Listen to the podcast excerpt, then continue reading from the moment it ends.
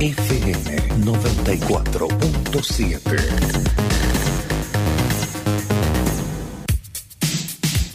Universidad Tucumán. Universidad, Universidad Tucumán. FM 94.7. En sintonía con usted.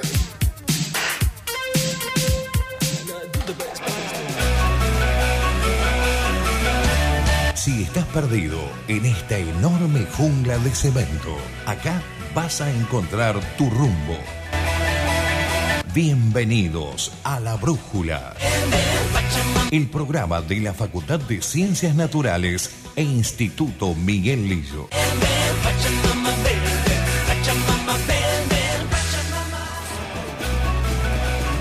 ¿Qué tal? Muy buenas noches, bienvenidos a una emisión más de La Brújula por Radio Universidad 94.7. 16 grados la temperatura actual en la capital tucumana, 40% el porcentaje de la humedad. Ya están los conductores Ileana Abregu Paz. Buenas noches. Muy buenas noches a todos. El señor Rodrigo Campos Salvo. Buenas noches, señor Sebastián Torazo. Ana Oliva también ha vuelto. He vuelto, sin la brújula pierdo el rumbo.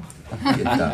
Hasta las 21, el programa de la Facultad de Ciencias Naturales y el Instituto Miguel Lillo. Todo suyo. Bueno, no vamos a dejar pasar esta oportunidad para eh, mandar eh, colectivamente un gran saludo a Radio Universidad que nos abre sus puertas en este trigésimo aniversario que este de paso dicho sea de paso ha este locutado el señor Sebastián Torazo. Bueno, gracias. Lo vi ahí en primera fila. No, no, estuvo todo el equipo. Estuve, estuvimos entregando un reconocimiento a Sí. la trayectoria de los Y programas. seguramente el año que viene habrá un reconocimiento para ustedes. ¿no? Esperemos, Empiezan, esperemos. empiezan a sumar. La modestia.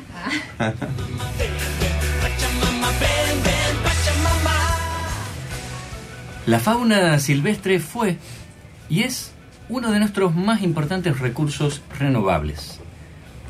Pero, ¿es esta acaso la única mirada posible? ¿La de la racionalidad económica? Sabemos que muchos argentinos se valen de ella para su sustento, su esparcimiento, su abrigo, su alimentación y hasta su alegría. ¿Cómo ha sido nuestra relación con la fauna a través de la historia? ¿Es el hombre o la propia evolución la causa de muchas extinciones? ¿Es el tráfico de fauna un problema de interés público? Fauna y sociedad, sociedad y fauna, ni más ni menos que nuestros compatriotas silvestres. Bienvenidos a la Brújula.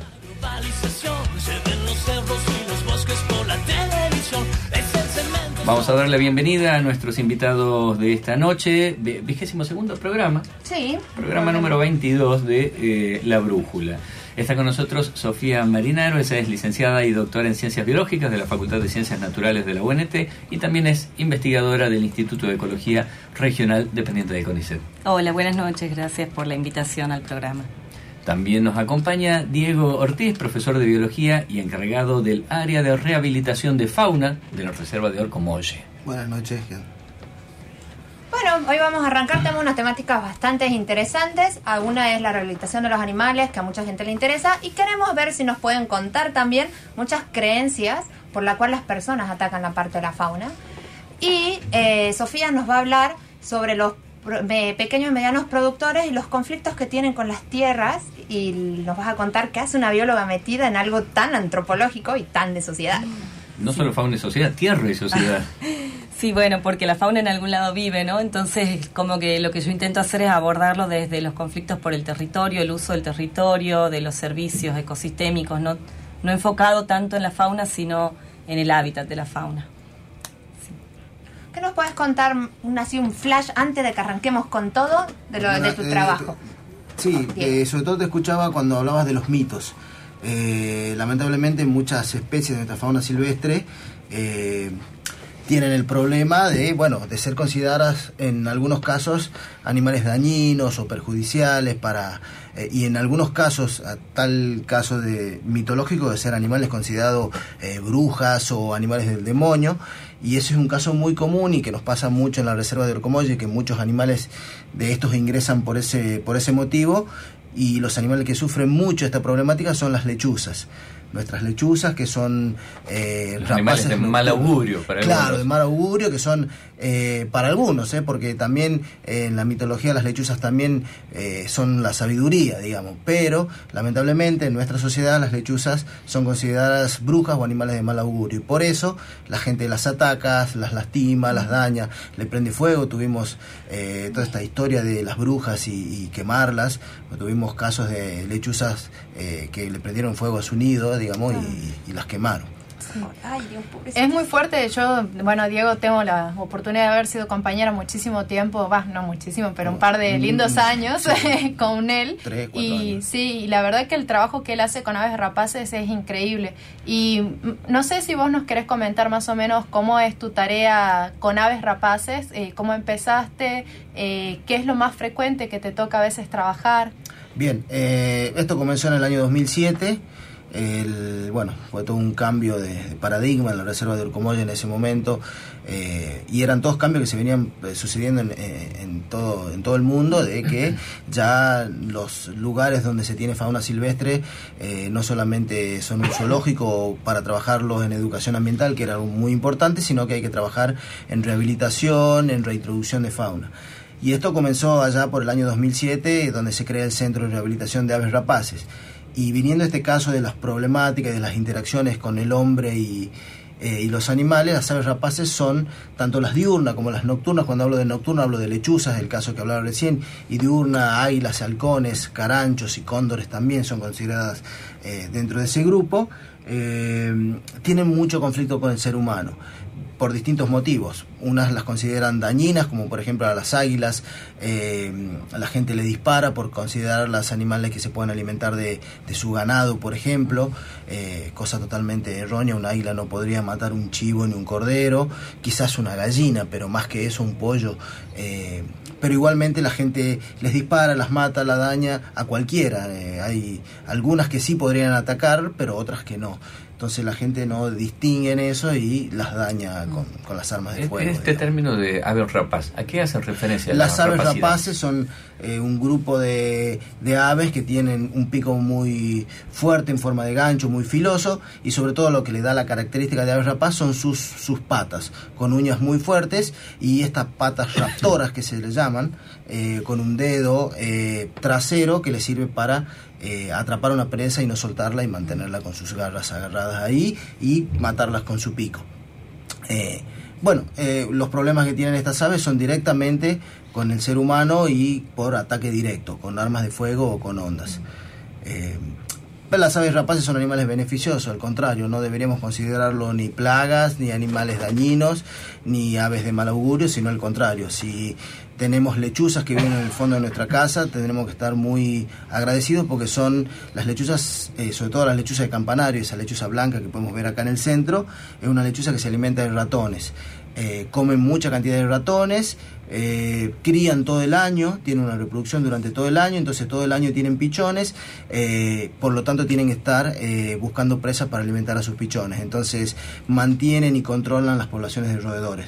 Los mismos las águilas y los halcones, que también algunos de ellos comen serpientes, que son animales que algunas veces a las personas también le generan cierto temor y también son mitos y también sufren el daño y las matan. Recién hiciste mención de los mitos negativos sobre las lechuzas. ¿No hay acaso también mitos positivos, por ejemplo, que pueden ser mascotas domésticas?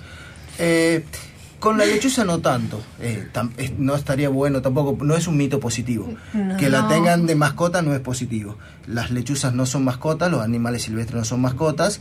Si queremos tener una mascota, eh, para eso deberíamos adoptar un perro, un gato o comprar un animal exótico, que podemos llamarlo así, que, está habilitado, que tiene papel y que viene de criadero, que sea un hámster, una iguana que también están de moda. Todo con permiso de fauna, por favor, a la gente. Pero en ese contexto sí la pasan mal los loros, ¿no? Como haciendo referencia a esto, eh, digamos. Claro, ese, ese mito, ese, los loros son buscados para tenerlos como mascotas, digamos, como como, bueno, por la capacidad que tienen de emitir palabras y sonidos, entonces hay una tradición muy común en nuestro país, sobre todo en el norte, de la gente tener un loro de mascota.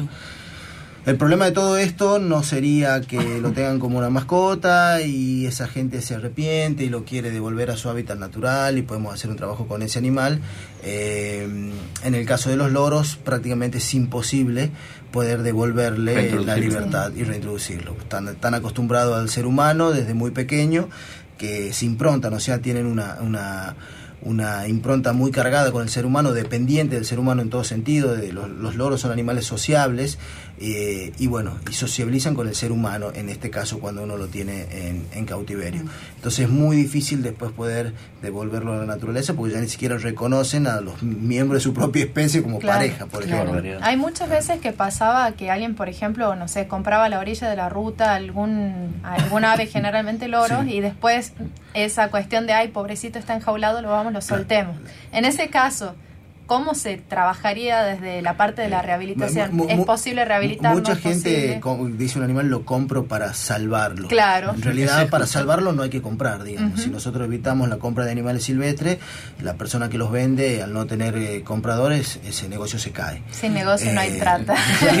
son de lo mismo. sin cliente no hay tráfico de fauna. Eh, es lo mismo, digamos. Eh, en el caso de rehabilitar y liberar animales, un, la verdad que son eh, es un trabajo muy muy arduo, muy largo, muy duro y, muchas veces eh, imposible de, llegar a lograrlo por el estado en que llegan los animales. hay dos aspectos que hay que tener en cuenta, el aspecto comportamental, ver si el animal sigue manteniendo su comportamiento salvaje desde que lo, lo, tiene la gente, lo tuvo la gente en una casa, si lo compró desde muy pequeño, si ya era adulto o era joven, de acuerdo a esas condiciones podemos hacer un trabajo eh, para devolverle un poco y recordarle esas capacidades que se han perdido en cautiverio. Eh, en algunos casos es imposible si el animal fue comprado desde muy pequeño y criado con las personas. Y el otro aspecto que hay que tener en cuenta antes de, de rehabilitar y liberar un animal son los aspectos sanitarios tienen que tener un, apto sanitario se tienen que hacer muchos chequeos de distintas enfermedades porque podría estar liberando a un ambiente natural un animal con alguna enfermedad que me podría contagiar a, poblaciones silvestres. Y después ver dónde se lo libera, en qué época del año, todo eso va a variar de acuerdo a la especie, si es migratorio o no, si es un juvenil, si es un adulto, en la época reproductiva, fuera de la época reproductiva, si todavía tiene ambiente en la provincia para poder liberarlo o de dónde viene ese animal, lo ideal es que vuelva a ser liberado en el sector donde, de donde viene. Bueno, son todos aspectos que se van evaluando a la hora de liberar, pero lo más importante es su condición sanitaria y su condición comportamental. Si pasan esos dos aptos, eh, las posibilidades de liberarlo son muy grandes. Impresionante vuelvo a recordar, gente, los animales silvestres no son mascotas, es todo un proceso y el animalito sufre mucho dentro de las casas y cuidándolo. Vos que trabajas más con la parte de la producción, vos ves mucho esta interacción con los animales silvestres, esto que contaba que le disparan a las aves rapaces, ¿qué nos puedes contar dentro de tu trabajo? Bueno, yo trabajo en el Chaco Seco, hace muchos años estoy trabajando en distintas partes, pero siempre de esos bosques y bueno, respecto a este problema, digamos, particularmente de del tráfico de fauna, el loro hablador es un problema muy serio porque, bueno, es un, ave muy común en el Chaco y eh, se convirtió de alguna manera en una changa para mucha gente que no tiene también trabajo. O sea, hay, un problema también social por detrás de eso, ¿no? Entonces, em, yo estoy eh, trabajando en zonas rurales. Entonces, por ahí en las zonas rurales quizá el problema sea un poco más complejo porque yo sospecho, y Diego por ahí me puede corregir, que cuando esas cosas pasan acá es por una cuestión más de oportunidad, digamos, lo hacen con la urraca también, o en una época se hace quizás más que ahora, ¿no? Como los, chicos salen a ondear, o, porque ponen una, o ponen una trampa. Yo creo que en zonas rurales por ahí el problema puede ser un poco más complejo, no digo, o, quizás no, ¿eh? capaz que estoy confundida y sea por el, mismo móvil, digamos, pero mm, cuando hay situaciones de mucha pobreza, son muchas las variables que están eh, generando esa situación, digamos. Entonces, con el loro hablador en el Chaco sí hubo muchos intentos de regular de alguna manera, no de prohibir, sino de regular, poner como un cupo de cuántos loros podían capturar para la venta. Creo que no han sido exitosos esos programas hasta la fecha, digamos. Entonces, eh, bueno, por ahí a mí me interesa no, no puntualmente con el loro, pero en mi trabajo sí me interesa como pensar siempre cómo se puede desde el Estado regular el uso de distintos recursos naturales que para algunos actores pueden algunos actores sociales pueden significar este un recurso, ¿no? Yo cuando digo actores sociales me refiero a eh, me refiero a personas que viven en el campo, pero que tienen un perfil determinado, digamos. Entonces, no podemos hablar de la gente que vive en el campo como si fuese un solo tipo de persona. Entonces, para poder abordar como este tipo de problemas, eh, la forma es pensar en, en, actores que serían como perfiles que tienen distintos intereses, distintas capacidades, distintos saberes, distintos conocimientos.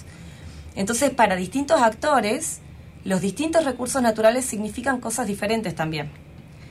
Entonces, a, lo largo del ambiente, los, los recursos naturales y, los servicios que se generan de esos recursos no son homogéneos, ¿verdad? Pero tampoco es homogénea la capacidad de las distintas personas para, para apropiarse, digamos, de esos recursos, para convertirlos realmente en un servicio. Claro, y saber utilizarlos para que sean renovables, no consumirlos hasta que desaparezcan. Exactamente. Entonces ahí es como que para, para poder este, encontrar un equilibrio, si, es que existe, que, que, quizás son equilibrios dinámicos, que hay que pensarlo como equilibrios dinámicos, ¿no? No como algo estático, digamos. Quizás la, meta en sí no existe como algo estático, sino que hay que estar permanentemente jugando con los límites. Pero ahí es muy importante la intervención del Estado para regular, digamos, estos usos y también las relaciones entre las personas, porque los conflictos entre las personas en ambientes rurales se desprenden justamente de conflictos por el uso de los recursos y por el uso del territorio.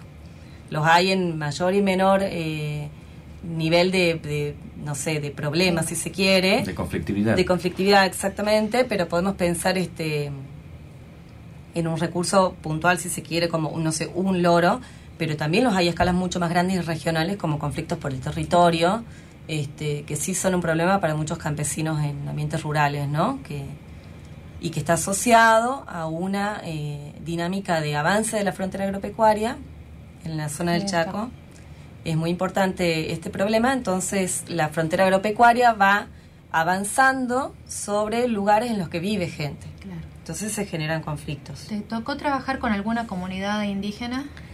En la zona en la que yo estoy trabajando actualmente, que es en, el centro de Santiago del Estero, yo he trabajado con comunidades indígenas eh, Huichí, en el oeste de Formosa, pero no relacionado a conflicto en realidad, antes.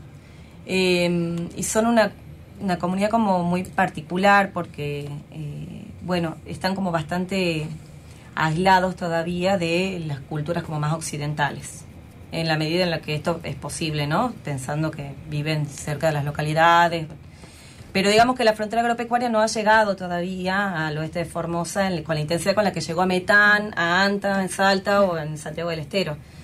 Y ahora, en la zona en la que yo estoy trabajando, en Santiago del Estero, sí hay este, comunidades campesinas, comunidades indígenas y hay muchos campesinos que son descendientes, digamos, entonces que ellos se identifican como comunidades indígenas. Entonces, bueno, los, los tres actores sociales a grandes rasgos que yo podría decir que hay en esa zona son los productores medianos y grandes, que eh, están convirtiendo el suelo principalmente para cultivos de soja y ganadería. También hay otros cultivos, ¿no? Hay girasol, hay algodón, hay maíz, pero lo, que genera realmente como un cambio muy abrupto es la soja y la ganadería. Están los campesinos y están los indígenas. Y en realidad, cuando uno piensa en eh, cómo se van apropiando de los recursos, hay que pensar en cómo alteran, digamos, el espacio en el que viven. Y eso está ligado claramente a cuál es el tipo de economía que tienen, a qué es lo que necesitan hacer para, para, vivir. Entonces, bueno, por ahí se puede pensar como en dos eh, disturbios que son como muy importantes, ¿no? En, los bosques del Chaco o en cualquier bosque o en cualquier ambiente natural. Em, en el Chaco Seco tenemos como el, un problema de deforestación, que es un problema del desmonte, que es directamente remover todo el bosque para convertir a agricultura o a pasturas para ganadería y que son es un problema como súper intenso y también puntual, porque sucede en un lugar determinado. Y es un problema muy grave para, eh, o sea, genera mucha fragmentación del ambiente. Entonces, para algunas especies eh, es un problema muy grave, digamos. Eso puede generar el desplazamiento de algunas especies. También las comunidades indígenas y los campesinos tienen una economía de subsistencia, no hacen eh, desmonte, sino que hacen uso de los recursos del bosque eh, sacan leña, eh, hacen carbón, producen carbón, sacan algunas, cazan en el monte para comer, recolectan frutos. Entonces como que el impacto es más de degradación, se dice, que es como mucho menos puntual, mucho más extenso, digamos, en el espacio y no afecta tanto, digamos, la, continuidad del bosque. Entonces no es un problema de fragmentación, pero sí como de deterioro de la calidad del bosque. Dos, preguntas sobre eso. La, primera es, ¿dónde está ubicado geográficamente el Chaco Seco? Porque puede ser que su nombre indique Chaco y uno y, esté en otra provincia.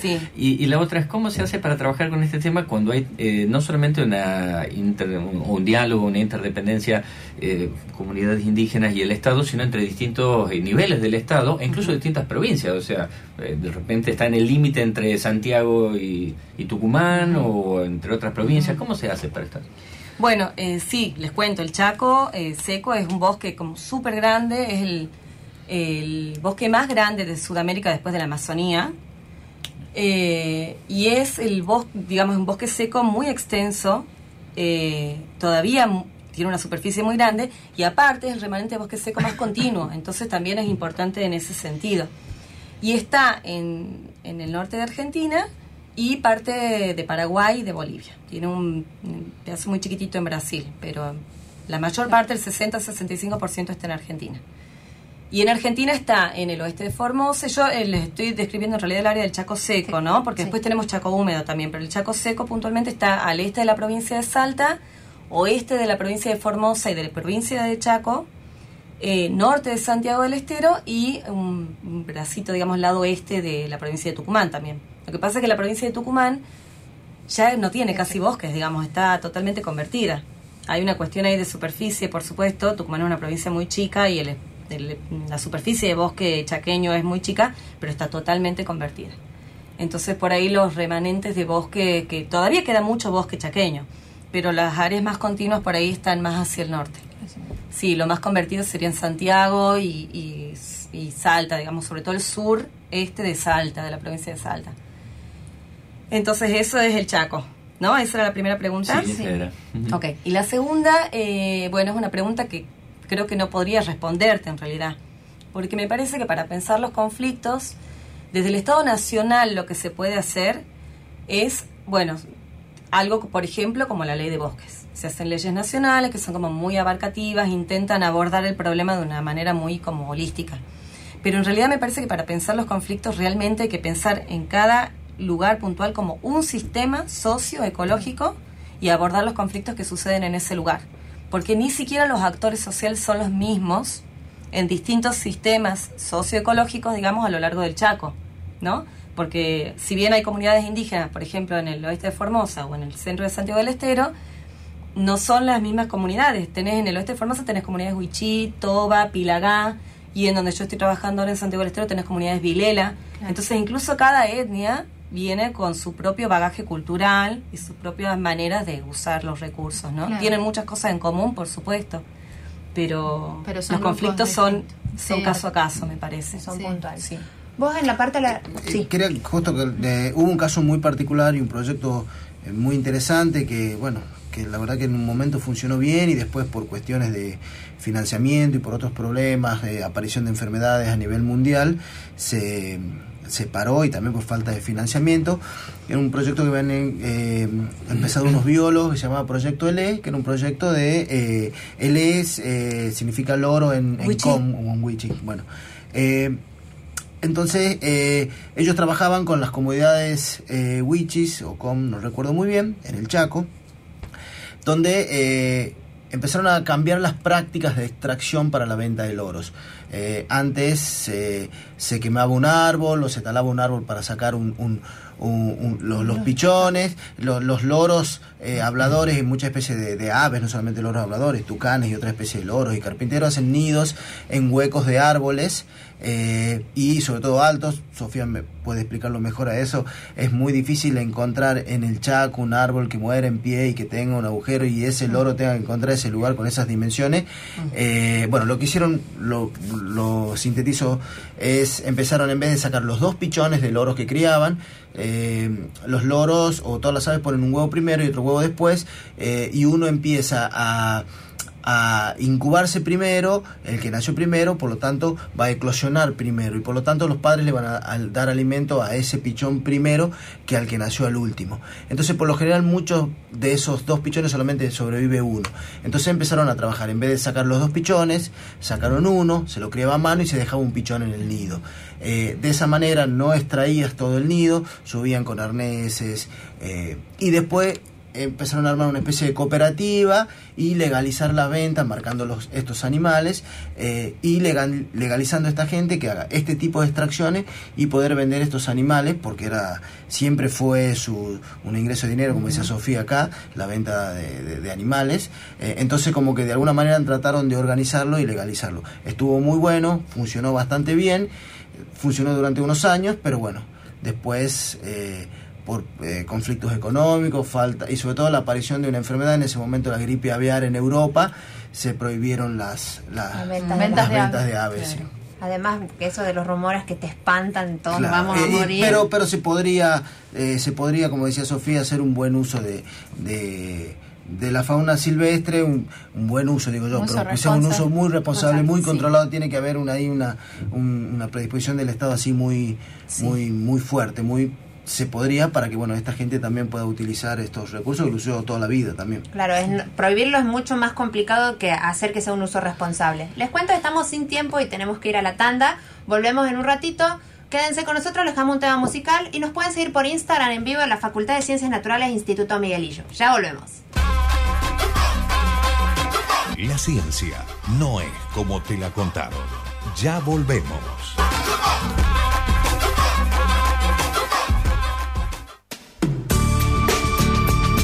30 años, una radio joven, pero con todo el universo de conocimientos puesto a su servicio. 30 años, una frecuencia que crece a la luz de una audiencia plural, solidaria y democrática. 30 años de una propuesta que cimienta en la variedad y el color y una comunidad que disfruta. 30 años, 94.7, Radio Universidad.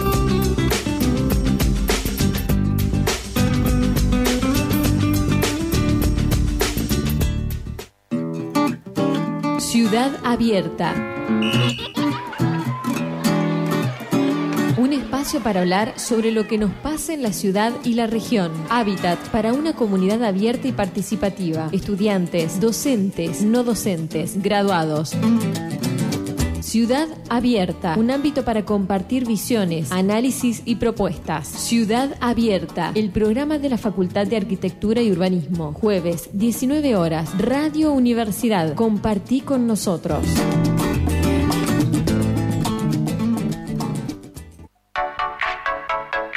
Radio Universidad Tucumán. Ahora vos también sos parte de la radio. Conectate a las redes sociales. Facebook, FM 947 Universidad. Twitter, arroba FM 947 UNT. Radio Universidad en Internet. Una forma distinta de hacer radio.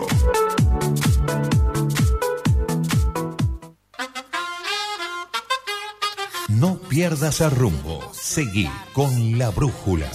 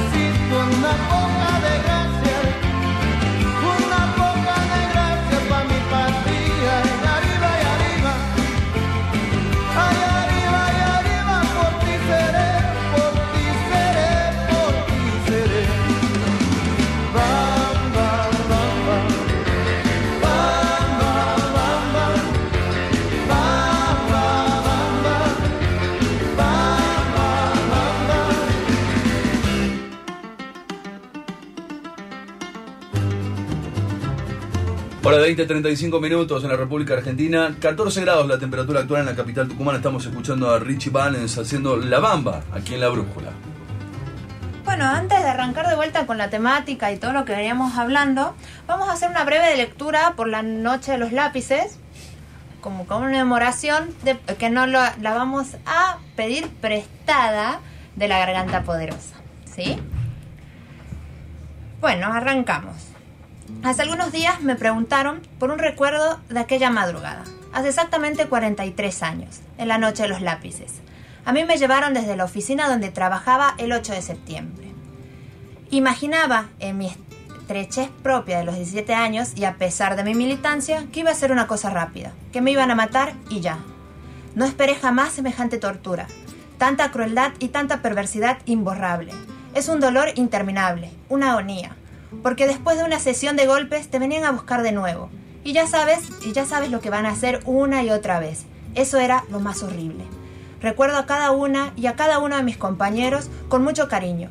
Por las memorias un músculo que sin ejercicio se atrofia. De los 10 estudiantes secuestrados, el 16 de septiembre, así como algunos días anteriores y posteriores, sobrevivimos cuatro. Y los seis desaparecidos quedaron congelados en el tiempo, jovencitos. A veces pienso que eran los mejores, que, eran, e, que por eso no están con nosotros. Juntos soñábamos hacer la revolución. Sentíamos muy cerquita la experiencia cubana. Buscábamos una sociedad sin explotadores ni explotados. Un país donde no sufriéramos lo que hoy tanto nos lastima. Una miseria total. Vives durmiendo en las calles, cierre de fábricas, una Argentina tremendamente endeudada. Y los derechos humanos vulnerados. Porque la única respuesta que este gobierno les ofrece al pueblo es la violencia. Creo profundamente en la liberación, Creo profundamente que la liberación está en la educación y en el espíritu crítico. Y es por eso que la noche de los lápices debe permanecer en nuestra memoria, como una llamita, siempre encendida, presente, en la condena de los genocidas impunes para que no se repita. No puede avanzar la sociedad sin memoria, se muere. Y si, lo, y si las y los jóvenes se desentienden de las políticas como la herramienta para cambiar la realidad, hay que abocarse en cuerpo y alma a ello, dejando lo material de lado para cambiar el país y el mundo. Eso es hacer política. Todos soñamos utópico, pero todavía tengo sueños. Y solo espero que la juventud siga creyendo, porque sí, las utopías son realizables. Ahora volvemos con la temática y por favor no perdamos la memoria porque es una herida muy grande en nuestro país y tenemos que continuar recordándola para que no se repita. Desde el equipo de la Brújula reafirmamos nuestro compromiso con los derechos humanos universitarios. Y los lápices seguirán escribiendo. Bueno, continuamos entonces nuestra programación, de 20 horas 38 minutos, estamos dialogando para aquellos que eh, se conectan con nosotros en esta segunda parte de la brújula sobre fauna y sociedad con Sofía Marinaro y Diego Ortiz. En el entretiempo estábamos hablando también acerca de, este, de unas experiencias. Sí, estábamos comentando un poco con Diego al respecto de un proyecto muy interesante que, bueno, eh, viene sucediendo hace tiempo, el trabajo con tucanes, que si quieres puedes contextualizar un poco en la especie, en la problemática que estaba teniendo en puntual en la provincia de Tucumán y cómo se está revirtiendo de cierta manera la problemática histórica que viene teniendo. Bueno, la problemática del tucán en la provincia todavía no, se ha revertido. si tengamos eh, esperanza. no, pero eh, bueno, es una especie que todo apunta a, saber que es la, la, captura para tenerlo como mascota y bueno, la destrucción de su ambiente serían los problemas que, que, está teniendo, que la llevó que durante un tiempo en nuestra provincia hayan desaparecido y ahora eh, estén apareciendo, que por qué hayan desaparecido quizá todavía no lo sabemos y no sé si lo sabremos. ¿Y por qué ahora están apareciendo tucanes nuevamente? Probablemente por estos procesos de tropicalización y, cambios climáticos y ambientes más favorables eh, en ese sentido para estas aves, por lo que se están desplazando o sus condiciones reproductivas eh, son más favorables porque encuentran más comida, más, más bosques.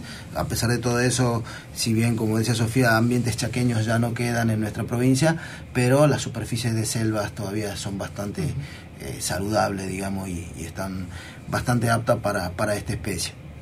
Eh, pero bueno, siempre dejando el mensaje, como decía acá tu compañera, que, los animales silvestres no son mascotas, entonces si vemos un tucán, quizá avisar eh, al proyecto Tucán en Facebook, poner que tuvo un avistaje y bueno, y si alguien sabe que vende animales o que eh, está traficando animales de una especie que la verdad que vale la pena, yo creo que todas las especies valen la pena, pero hay algunas que están en más riesgo que otras, entonces vale la pena a veces trabajar y hacer un esfuerzo con con, con esas especies, a pesar que la problemática va mucho más allá y, y Sofía puede comentar un poco de, de, estos problemas más globales que no es en sí a la especie, sino que es la destrucción de su y modificación de su ambiente. Sí.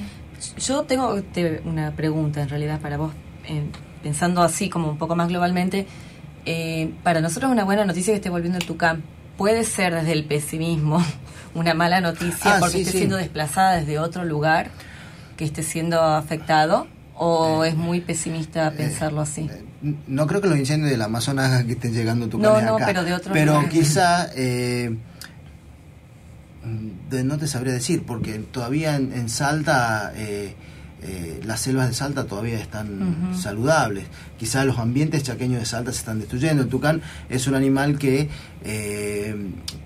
históricamente estuvo asociado a una selva que era la selva pedemontana, que hoy ya no existe prácticamente. Vos me corregirás, Sofía, no sé, en Salta en Jujuy se quedan ambientes todavía de selva pedemontana, que es la selva del pedemonte entre las selvas de montaña y estos ambientes chaqueños secos que decía Sofía. El tucán se movía eh, en esa selva pedemontana, pero a su vez también eh, se desplazaba hacia las zonas chaqueñas, hacia las zonas de selva. Si hay un ambiente que se está desmontando, que se está destruyendo y que está haciendo que el tucán se mueva, serían los ambientes chaqueños. Eh, pero creo que los ambientes de selva todavía están en Salta saludables. En la zona de Metán todavía se ven tucanes, en la ciudad de Metán. Eh, probablemente pero bueno sí es una es una es una variable la destrucción de los ambientes y los desplazamientos de los no sé si es el caso puntual del tucán es una hipótesis podría ser así también claro es interesante porque o sea, estando frente a ustedes dos es como vos haces la parte global y vos vas, vos trabajás de lleno con el, el individuo a veces cuando llegas, mm, sos la persona que capaz que lo recibe, he visto situaciones en las que estaba totalmente, uno no le daba ni que se recupere y después es una emoción verlo volar por primera vez. Yo no sé qué es lo que pasa por tu cabeza desde el momento en que llega un individuo así hasta el momento en que lo soltás y cuáles son tus deseos, por ejemplo, durante... Es un problema, porque, hay que dedicarle mucho tiempo a un individuo, digamos, y, el, y el problema, no, y es ese lo que vos decís, que un animal que lleva en condiciones eh, muy disminuidas en todos sus aspectos, en, eh, eh, sobre todo en su alimentación, el, el nivel de estrés que trae un animal silvestre que lo han metido en una jaula, que le han pegado un tiro, que le han pegado un ondazo, que viene con el ojo hinchado o con hematoma en el cuerpo, con una fractura, eh, ya el hecho ese de ese daño físico eh, sumado al estrés que está sufriendo el animal, que el mismo estrés que sufrimos nosotros, eh, también nos disminuimos, ellos también se disminuyen, se deprimen, eh, bajan sus defensas. bueno, es un, tratamiento que hay que dedicarle a, este animal las 24 horas. bueno, vos sabés que más de una vez, más de una vez, muchas oportunidades, tanto yo y personal que trabaja en la reserva, como el cuerpo veterinario, incluso guardafauna, terminamos llevando los animales a la casa eh, y traen, trayéndolo al otro día porque son muy pequeños, porque necesitan calor, porque necesitan comida cada dos horas. Eh, no muchos de estos animales por las lesiones que tienen no se valen por sí mismos, entonces que hay que darle con jeringa o pasarle una sonda, eh, darle temperatura todo el tiempo, entonces es un trabajo bastante y, a veces no tenemos vacaciones, a veces cuando nos llega un animal que supongamos una especie que está en peligro, como una águila coronada, estamos rehabilitando ahora, eh, bueno, hay poco personal que puede trabajar con ese individuo, entonces no nos podemos tomar vacaciones. Tengo, tenemos que evitar las vacaciones y trabajar rápido y poder liberarlo, porque si no, lo puedo llegar a tener un animal mucho tiempo en cautiverio y muchas veces tenerlo mucho tiempo en cautiverio genera una involución, porque se puede golpear, se puede lastimar, entonces a veces uno tiene que, dejar de lado algunas cuestiones personales y de la vida. Eh, bueno, para, para, para, trabajar, para poder atender los animales bebés, que llegan animales muy bebés, que hay que que amamantaron nos pasó, bueno, vos te, te puedes acordar de quirquinchos, por ejemplo, que eran lactantes, animales muy chiquitos, que cada dos horas le teníamos que pasar una jeringa, eh, osos hormigueros también, osos meleros, que hay que dedicarle mucho tiempo, entonces eh, es un trabajo muy lindo, es muy hermoso, cuando los terminas liberando, digamos, sentí un alivio eh, muy grande, pero bueno, la verdad que también es mucho tiempo y en los últimos tiempo. La verdad que esta, este problema que nos está afectando a todos, esta crisis que nos afecta económicamente a todos, también le afecta a los animales porque uno tiene que ir a comprar comida, tiene que comprar medicamentos para los animales y a veces, eh, bueno, los precios están yendo, sobre todo los medicamentos. Eh, y hay animales que lo necesitan, específicos, hay medicamentos específicos, entonces, eh, bueno, también estamos, los animales que de una manera vienen para recuperarse, para estar bien, de alguna manera también lo, esta, todo este problema que estamos eh, viviendo hoy económicamente, la está afectando a todos. Nadie se salva de la Nadie se salva, ni, los animales se salvan, y como decía Sofía, estas condiciones a veces hacen que un poblador bueno, sí, tenga que salir a cazar un loro y venderlo y con eso eh, incorporar algo de dinero y poder comprar comida para sus hijos. Eh, sí, en época de crisis es como que los actores más vulnerables son los más vulnerados, digamos. y que a veces uno lo juzga y decir, ¿cómo lo criminalizan ese eh, punto. Exactamente. Claro, vos lo juzgás, ¿cómo va, va a comprar ese loro y va, va a atrapar ese loro y lo va a vender, entonces lo ve de otro lugar y después decir, no, ese tipo vendiendo ese loro eh, puede comprarle la leche a su hijo, digamos. no lo justificamos, pero tampoco lo deberíamos criminalizar. Por ahí yo, yo quisiera como invitar un poco la reflexión sobre esto por, por algo que dijo justo Iliana antes del, del corte recién, que es como esto, ¿no? Cuando uno piensa si lo mejor es prohibir o lo mejor es regular, por ahí lo más fácil es prohibir, en realidad. O sea, desde el Estado me parece que lo más fácil es decir esto está totalmente prohibido y punto. Pero eso, de alguna manera, es invisibilizar la realidad de algunos actores sociales que están involucrados, digamos, en eso. Eh, yo estoy hablando ahora puntualmente de, nada, del uso de los recursos naturales, pero uno lo puede pensar a cualquier escala, ¿no? Sí. Entonces creo que realmente, yo creo que es más difícil regular que prohibir. Y que cuando se prohíbe, se prohíbe porque es el camino más fácil en realidad. Pero que uno prohíba algo cuando hay una necesidad eh, eh, muy fuerte de acceder a algún algo que uno siente como un derecho, digamos, la prohibición total no va a evitar un problema, digamos. Entonces es mucho más difícil, pero mucho más eh, genuino, me parece, desde el Estado comprometerse y colaborar en la regulación de algunos procesos para que las cosas sean sostenibles, sustentables, que, que prohibirlas cuando uno sabe que lo único que vas a lograr es esto, es criminalizar. Si vos lo prohibís al 100%, esa persona si no tiene otra alternativa lo va a seguir haciendo. Pues no tenés otra. O lo, estás, o, lo, o lo estás arruinando, digamos, y tenés que saberlo, digamos, que está pasando eso. Entonces la regulación es fundamental, me parece, desde el Estado. Desde cada uno de sus trabajos, ¿cómo ven la, relación o cómo interviene el Estado al nivel al ayudar con esta regulación? Actualmente está totalmente desaparecido, aparece de vez en cuando. ¿Pueden decir más o menos? Yo puedo decir, pero si me gusta No, bueno, eh, desde, yo voy a hablar de lo que está relacionado con, con, la fauna. Eh, también hay, hay, una realidad que mucha gente del Estado también eh, reciben poco subsidio, tienen poco personal, tampoco es que no hacen nada o que no quieren hacerlo, como por lo general es lo que termina pensando la gente. Eh, eh, en la provincia, el Estado tiene una, una, la provincia tiene una dirección de flora y fauna que, bueno, con todas las limitantes que puede tener, que vuelvo a repetir, de personal y de y, de dinero y de vehículos y de presupuesto para salir y hacer controles, eh, creo que a pesar de todo eso tratan de eh, esforzarse y hacer un, un, buen trabajo. Que podría ser mejor, que estaría bueno que, que, haya mucho más presupuesto para trabajar con la fauna silvestre y la protección de la fauna silvestre, sería muy interesante. Que, eh, pero bueno, yo creo que se trabaja y se hace lo que se puede, pero que se podría hacer más, estoy seguro, y que se debería eh, de, alguna, de alguna manera el Estado debería intervenir mucho más en estos aspectos y debería bajar mucho más fondo y la verdad que Tucumán, eh, la provincia de Tucumán tiene una facultad como la Facultad de Ciencias Naturales y, un espacio como la Reserva de Orcomolle y un instituto como el IER, eh, incluso un espacio como la Fundación Miguel Lillo, donde tiene muchísimos profesionales en todas las temáticas, con muchísimo conocimiento.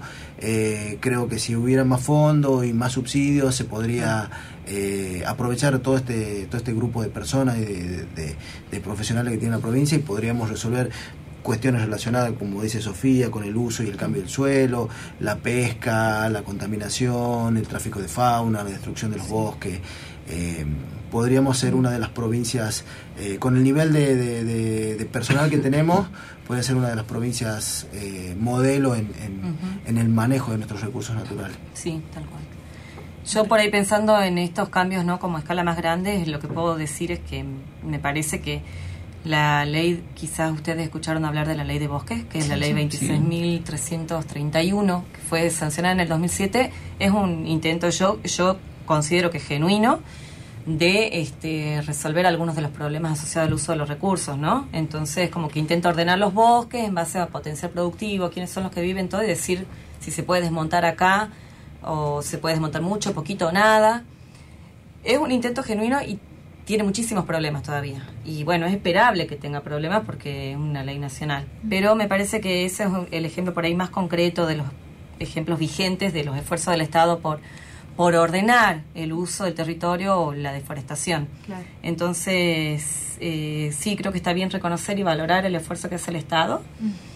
Y eh, y esperar que se haga más. Que se haga muchísimo más. Y también los, eh, a niveles más bajos, digamos, del Estado, me parece que falta mucha presencia. Mm. Como les decía recién, me parece que los conflictos como que son caso a caso y los estados en niveles más eh, jerárquicos más bajos tienen que estar presentes. Entonces, en donde yo estoy trabajando es como que los campesinos tienen el apoyo del MOCASE, que es el Movimiento Campesino de Santiago del Estero. Los productores grandes tienen el apoyo de los grupos CREA, que son los consorcios regionales de experimentación agrícola el INTA podría ser una institución del Estado que de alguna manera intente regular algunas cosas, pero falta muchísimo más, digamos. Es como que van a buscar grupos externos siempre para apoyarse y resolver algunos problemas, porque falta mucho más desde el Estado, me parece, para... Claro. Y hablando de política de Estado, es como que no puedo dejar de pensar en la política de Estado, por ejemplo, en el caso brasileño. Yo creo que está bueno como traerlo un poco a colación, ya que estamos con dos personas que se encargan de la parte de, la fauna silvestre o la parte de lo que tiene que ver con ambientes y pensar un poco en, el, en, la problemática del Amazonas, vos que ves el tema de comunidades, el tema de distintos agentes como los industriales, los que deforestan, comunidades indígenas, comunidades campesinas, eh, ¿cómo lo viste vos al tema Amazonas, por ejemplo?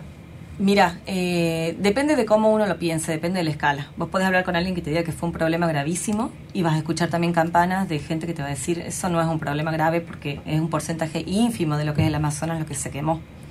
Entonces me parece que depende de, la escala desde la cual se lo aborde.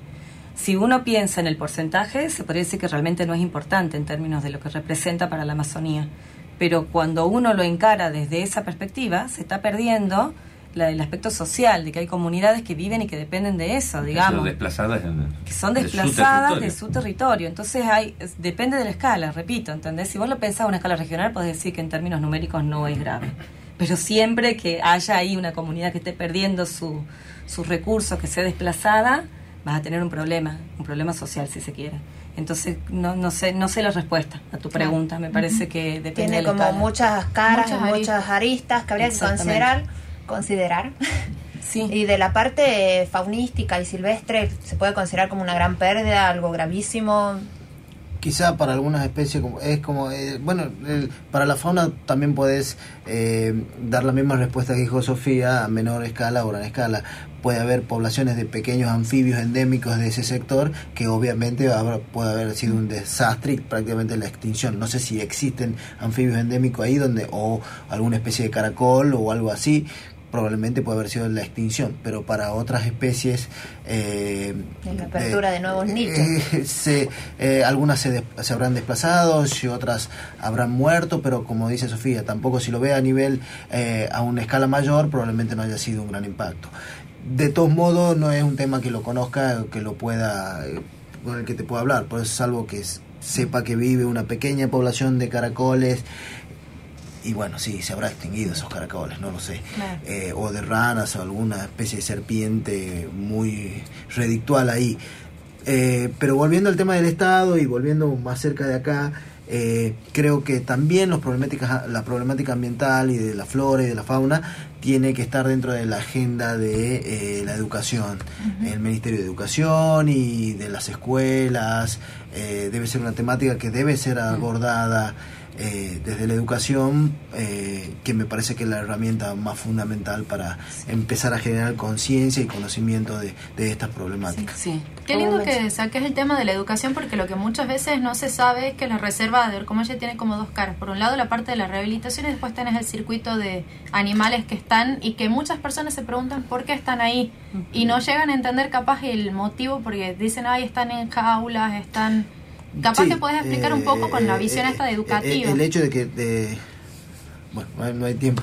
Perdón, estamos sin tiempo. Eh, si la visitan a la reserva, los guardafauna que son estudiantes de ciencias naturales y de otras carreras como geología, arqueología, museología, eh, les van a poder explicar. eso, lo pueden encontrar un programa que más o menos toca el tema dentro de Spotify en La Brújula. Hablamos sobre la reserva experimental Orcomolle y, y el Jardín Botánico. Ahí tienen mucha de esa información. Como veníamos diciendo, es importante esto la educación, considerar la pluralidad tanto de los ambientes como de las sociedades y todos formamos parte de este mundo y tenemos que considerarlo. Y dejar un poco los prejuicios y los mitos para evitar esto de que era la casa de brujas para las pobres lechuzas cuando en realidad no hacen un gran bien.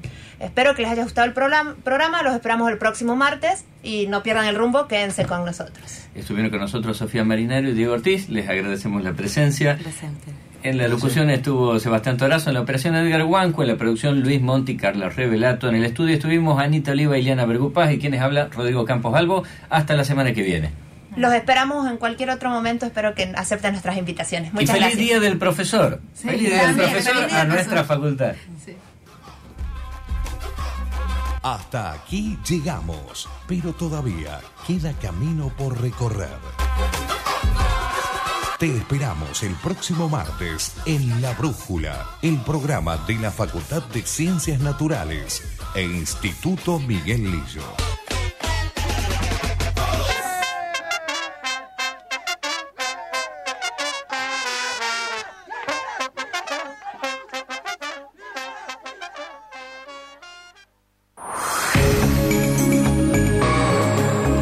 30 años, radio joven, pero con todo el universo de conocimientos puesto a su servicio. 30 años, 94.7, Radio Universidad.